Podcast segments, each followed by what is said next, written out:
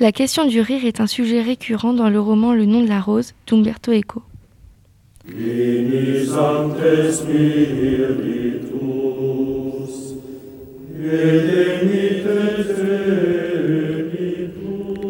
En ce moment se déroule le procès des attentats de Charlie Hebdo. En effet, à la réédition du numéro dans lequel était représenté Mahomet, des attaques au couteau ont suivi. Cela repose la question du blasphème dans notre société. Peut-on rire de tout? Le personnage de Roré est taciturne, aveugle et très savant. Il a un avis tranché sur le rire. Selon lui, je cite, Le rire est la faiblesse, la corruption, la fadeur de notre chair. Le rire ébranle le corps, déforme les linéaments du visage, rend l'homme semblable au singe. Roré est un personnage qui est prêt à tuer pour empêcher la lecture d'un livre qui traite du rire et en fait l'éloge. Ah, mais dites-moi, quel est ce livre tant haï par Georges?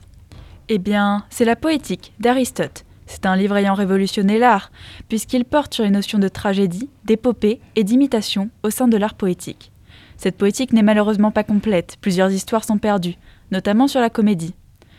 Dans cette poétique, Aristote insiste sur la force cognitive et positive du rire, ainsi, ainsi que sur le fait que l'homme est le seul animal qui sache le pratiquer, ce qui en fait une caractéristique propre à celui-ci. Mais pourquoi Georges a-t-il si peur du rire?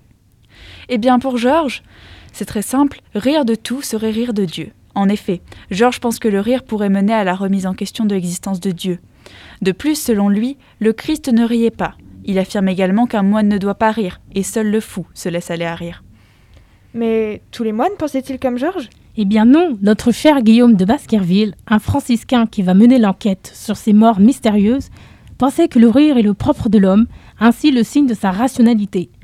La parole, selon Georges, serait à blasphémer Dieu, ce qui crée un fossé entre l'avis de ces deux moines. Le blasphème est à présent toléré par l'État français, puisque nous avons tous la liberté de nous exprimer comme bon nous semble. Ah, d'accord. Mais alors, le Christ riait-il?